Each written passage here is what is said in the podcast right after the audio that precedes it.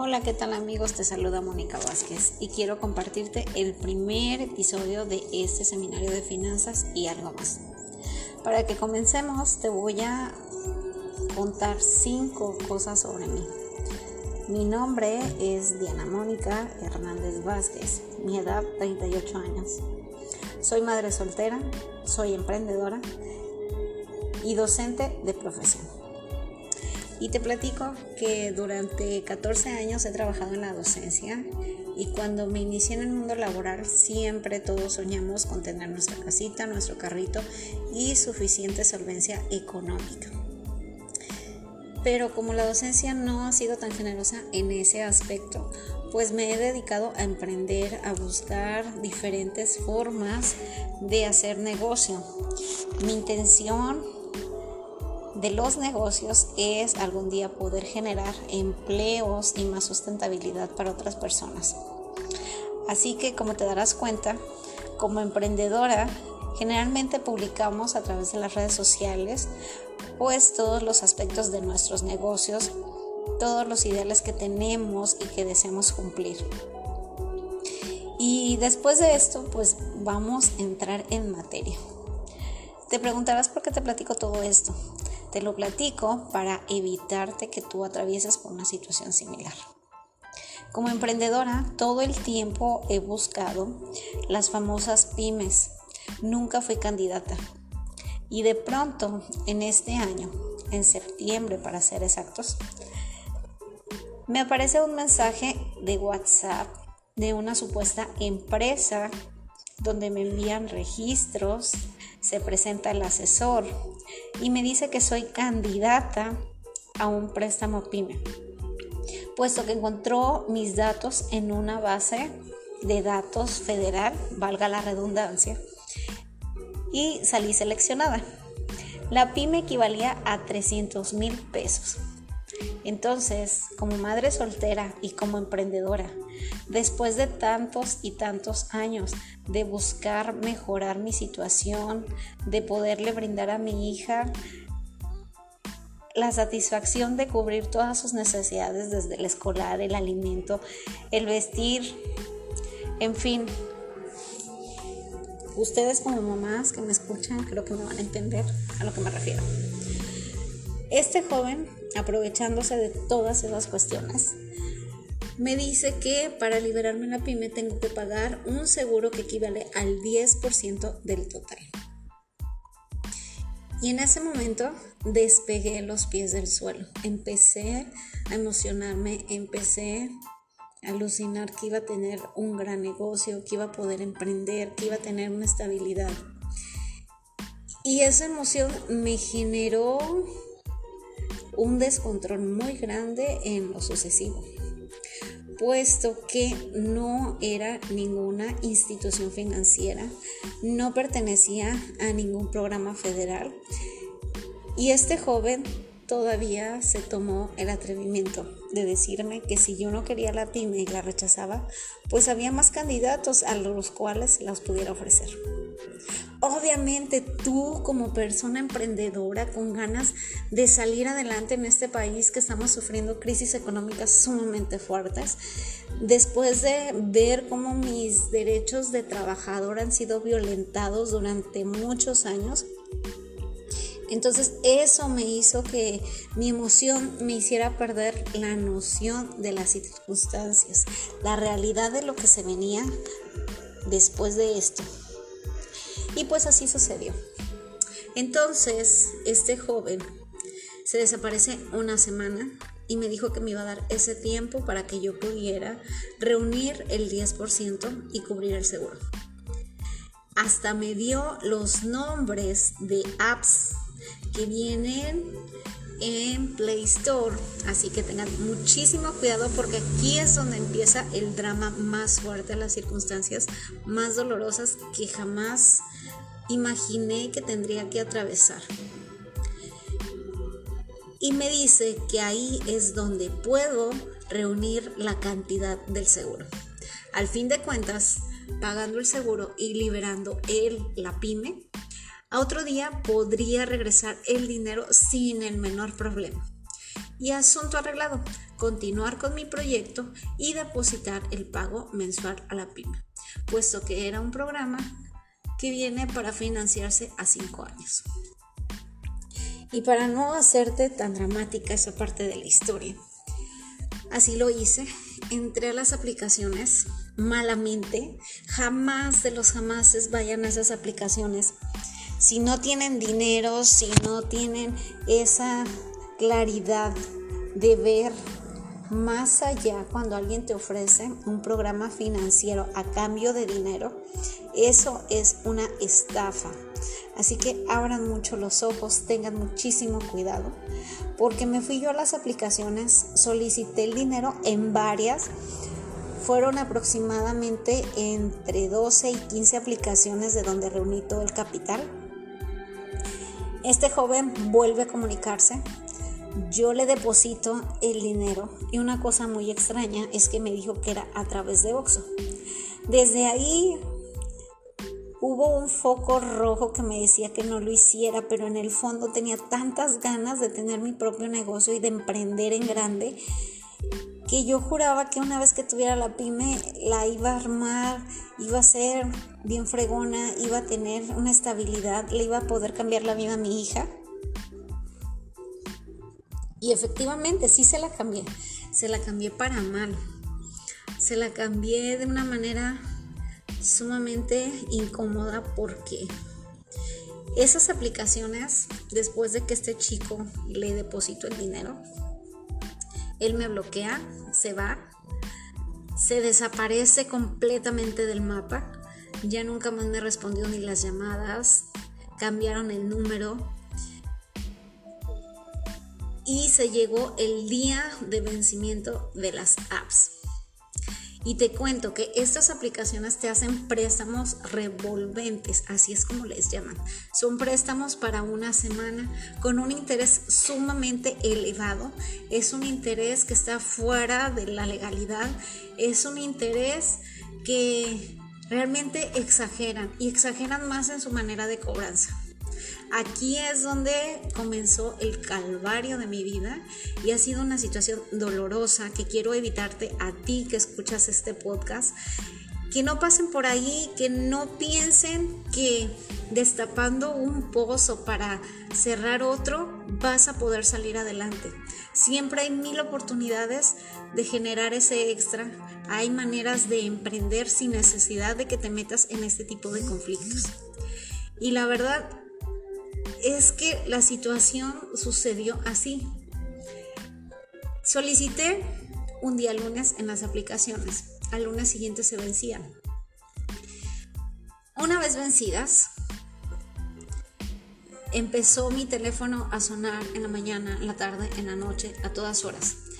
Estas aplicaciones te marcan en qué horario quieren que les deposites y les devuelvas su dinero. Ese mismo día eh, deposité las más que pude porque ya me estaba viendo en la situación estresante de que este tipo se llevó mi dinero y ya nunca más lo volví a ver, ni escuchar, ni nada. Y cuando empiezo a liberar algunas apps, me sentí tranquila. El resto eh, di pequeños abonos para detener el proceso de cobranza. Sin embargo, hay una en particular que te quiero pedir de favor que jamás, jamás cometas esta misma equivocación que yo cometí. Esta aplicación se llama Préstamos Mercado. Es la peor de todas. Ellos me hicieron ver mi vida tirada por la borda en menos de tres días. Empezaron a mandar una forma de cobranza grosera donde ellos me estaban ofreciendo como servidora sexual para que mis contactos pudieran liquidar mi deuda.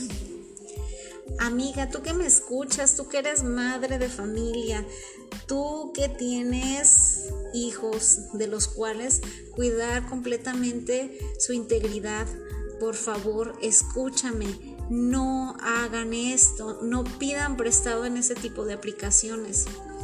En este proceso tan complicado he descubierto que esas aplicaciones no sabemos quiénes son las personas que están detrás de ella. No conocemos a ciencia cierta de dónde proceden. Resulta que no existe como empresas financieras, no están registradas en Conducef, no están registradas en Hacienda, no pagan impuestos y sin embargo esa manera de cobranza realmente te hace sentirte denigrada. Eso es una trata de personas. Que te ofrezcan como carnada, que te ofrezcan como servidor sexual, eso es lo peor que te puede pasar. Y no estoy queriendo pues hacer sentir mal o herir susceptibilidades a las trabajadoras sexuales. Yo las respeto, las admiro muchísimo porque tienen la valentía de salir adelante a través de eso. Sin embargo, cuando eres una persona que se dedica a otro tipo de profesión y te hacen ese tipo de publicaciones con tus contactos es muy doloroso. En este proceso hubo personas que perdí, amistades que me bloquearon y lo entiendo, entiendo realmente cuál es su enojo. Lo que no entiendo es que las personas que más años tienen contigo, las personas que más te conocen, aquellos que han vivido tus historias, de pronto empiecen a señalarte porque a alguien se le ocurrió hacer ese tipo de publicaciones. Así que tengan muchísimo, muchísimo cuidado, se los reitero. Y mientras tenga algo importante que hacer en este mundo terrenal, voy a seguir promoviendo el hecho de que no caigan en estos fraudes. No caigan porque las depresiones que se vienen a continuación son fatales. En esa semana sentí cómo se fue acabando mi vida, cómo mi integridad fue cayendo a la basura, cómo hubo muchas circunstancias que me hacían pensar que si acababa físicamente con mi vida en ese momento iba a ser lo mejor que si me suicidaba se iba a acabar el problema. Afortunadamente, las personas que se han quedado a mi lado son amigos que siempre han visto las cosas buenas que tengo, me las han hecho notar durante esta terrible situación. Infinitamente se los agradezco a aquellos que se quedaron y que me han brindado su apoyo pero precisamente por ellos, por mis hijos y por todas las mujeres que en algún momento tienen esa necesidad económica. Te estoy platicando mi historia para que no caigas en eso. Ese tipo de ataques, ese tipo de cobranzas es ilegal. Están fuera de la ley, están fuera del orden público. Así sucedió durante dos semanas, tres semanas y la última semana desaparecieron. No sé qué los ha hecho desaparecer porque de pronto yo sé que en algún momento volverán a cobrarme y no me he negado a pagar. He dado abonos en todas las aplicaciones que me restan. Conforme han ido pasando estas cuatro semanas he ido cerrando otras tantas. Pero te lo platico para que no caigas en esto. Es mentira que ellos tienen el menor interés. Es mentira que ellos están para apoyarte. Eso es pura mercadotecnia. No caigan, amigas, en esto. Es una situación espantosa que no se la deseo que nadie, nadie en esta vida la viva. Sin embargo, descubrí, porque me vi en la necesidad de ir a poner mi denuncia con la policía cibernética, en la fiscalía, con todas las dependencias correspondientes para que estuvieran al tanto de lo que estaba sucediendo. Y en ese proceso me doy cuenta que existen miles y miles de personas que han caído en esto. Y del miedo no lo hablan. Del miedo prefieren callarse. Algunos han denunciado, porque el acoso de ellos es psicológicamente devastador. Si tú quieres evitarlo, pon atención a lo que te estoy contando. Si tú lo estás atravesando, Más adelante te voy a contar algunas estrategias y algunas circunstancias que debes de analizar para que tú puedas poner tu denuncia. Es muy importante que como seres humanos nos respeten. Un deudor no significa que sea la peor persona del mundo. Al contrario, si la deuda equivaliera a más de 50 mil, 80 mil pesos, si tuvieras seis meses, un año, dos años debiéndolas, estoy de acuerdo en que existe un proceso judicial para que te hagan pagar ese adeudo. Pero estamos hablando de cantidades menores, cantidades de 3 mil pesos, cantidades de 4 mil pesos, que probablemente no los estamos ganando en la quincena, pero que tenemos el compromiso cívico y ético de regresarlo pero no a costa de nuestra integridad, no a costa de nuestro nombre, no a costa de esa manera tan ilegal de cobrar. Este proceso deben de pararlo las autoridades. Es una lucha constante porque exista una legislatura que pueda regular estas aplicaciones o de menos. Espero y tengo la fe en la justicia mexicana que pronto detendrán esos ataques que estas personas están haciendo y que pronto les quitarán esa facilidad que han tenido a través del Internet de manipular, de dañar moral, física, psicológicamente a las personas. Así que con esto iniciamos el primer capítulo de nuestro seminario de finanzas. Y te lo platico como me está sucediendo cómo inició el problema para evitártelo.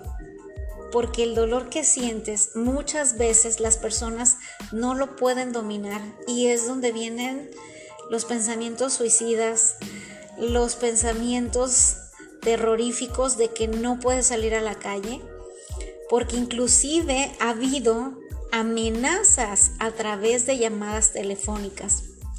Estas personas te hablan con ladas internacionales, te hablan con ladas nacionales de diferentes estados y obviamente que se ubican únicamente en una oficina a puerta cerrada. Es una habitación donde están. Sin embargo, te hacen tener ese miedo hasta de respirar. Te quitan el sueño, y es un terror espantoso tener que vivir con esto. Yo busco la manera de pronto cerrar este capítulo. Y quiero que tú pongas mucha atención, que hables con las personas que están a tu alrededor, con aquellos que conoces, con aquellos que quieres, con tus hijos, de la misma manera en que te estoy hablando. Jamás de los jamases caigan en este juego de las famosas apps de préstamos. Seguimos viendo cómo el Internet, a pesar de ser tan bondadoso y conectarnos con personas de cualquier lugar del mundo, también es un peligro para nosotros, para nuestra familia, primordialmente para nuestros hijos. Hoy en día estoy todavía finiquitando muchas aplicaciones. Pero mi temor más grande es que ellos lleven a cabo sus amenazas. Mi temor más grande es que le pudiera suceder algo negativo a mi familia. Y eso jamás te lo vas a perdonar. Y te va a doler muchísimo el alma, porque estás todo el tiempo con la preocupación. Así que evítenlo, por favor, evítenlo de mil maneras. Si quieren, tienen la necesidad, la urgencia de tener dinero rápido, vayan a instituciones registradas. Busquen en Conducef todas las instituciones que tienen validez. No caigan con ellos. Hay muchas instituciones financieras que son legales y tengan mucho cuidado con los términos que ellos utilizan a la hora de que firmen un contrato. Verifiquen que el interés sea un interés justo, algo que esté al alcance de tus posibilidades. De esa manera te vas a evitar todas estas circunstancias tan penosas y dolorosas. En verdad, quiero que mi historia te refleje a ti el día que quieras tomar una mala decisión. Evítalas. Platica con aquellos que ya han tenido experiencias. Así que amigos, con esto me despido. Soy Mónica Vázquez y estén pendientes de nuestro segundo capítulo. Son capítulos muy cortos, pero capítulos que espero que te dejen un aprendizaje y que puedas verte a través de un espejo ajeno para que no te pasen estas cosas. Para que no sufra tu familia como está sufriendo la mía. Para que no te sientas devastado cuando estos individuos quieran acabar con tu integridad.